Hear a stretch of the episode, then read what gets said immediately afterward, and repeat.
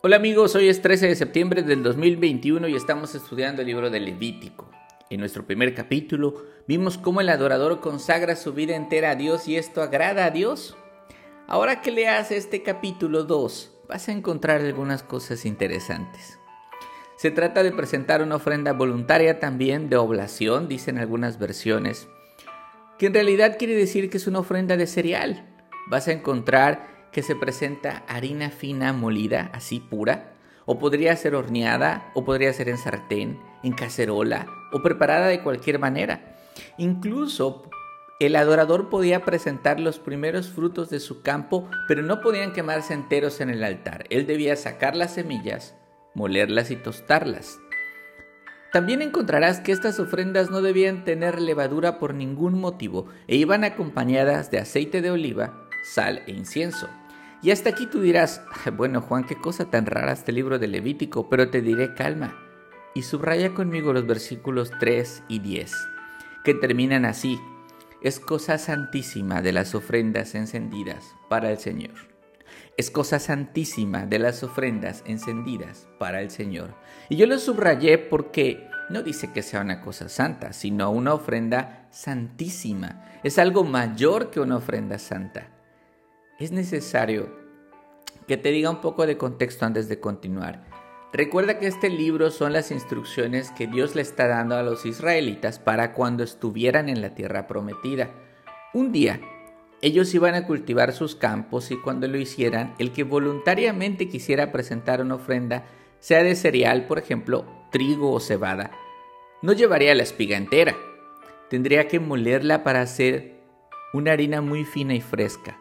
Con los materiales y herramientas de su tiempo, ¿te imaginas el trabajo para hacer lograr una harina muy fina?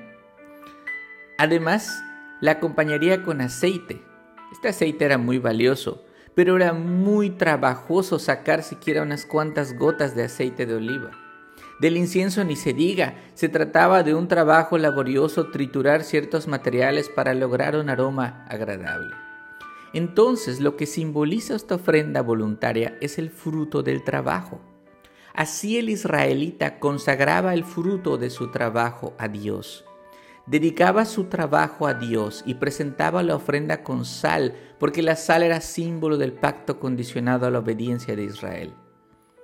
Hay un elemento que no podía estar presente y es la levadura, porque la levadura simboliza el pecado y uno no puede dedicar a un Dios santo el fruto de un trabajo deshonesto o pecaminoso.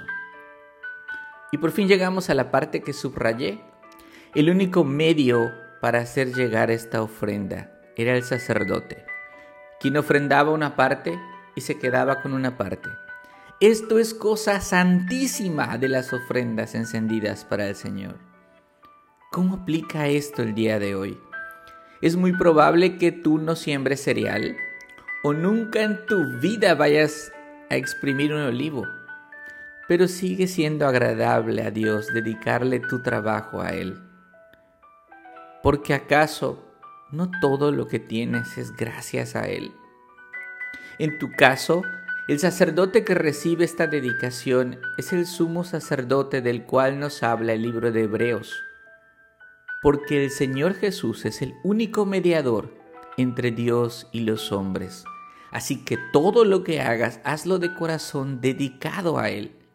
Y si es dedicado a Él, no puede ser un trabajo producto del pecado, porque eso sería un cinismo descarado. Te invito a hacer esta oración conmigo. Dios, gracias por la oportunidad que me das de servirte con estas manos. Gracias por las habilidades que me diste. Señor, te dedico mi trabajo como ofrenda, pues quiero agradarte a ti y solamente a ti. Te ruego me mantengas limpio para no manchar mi trabajo con pecado.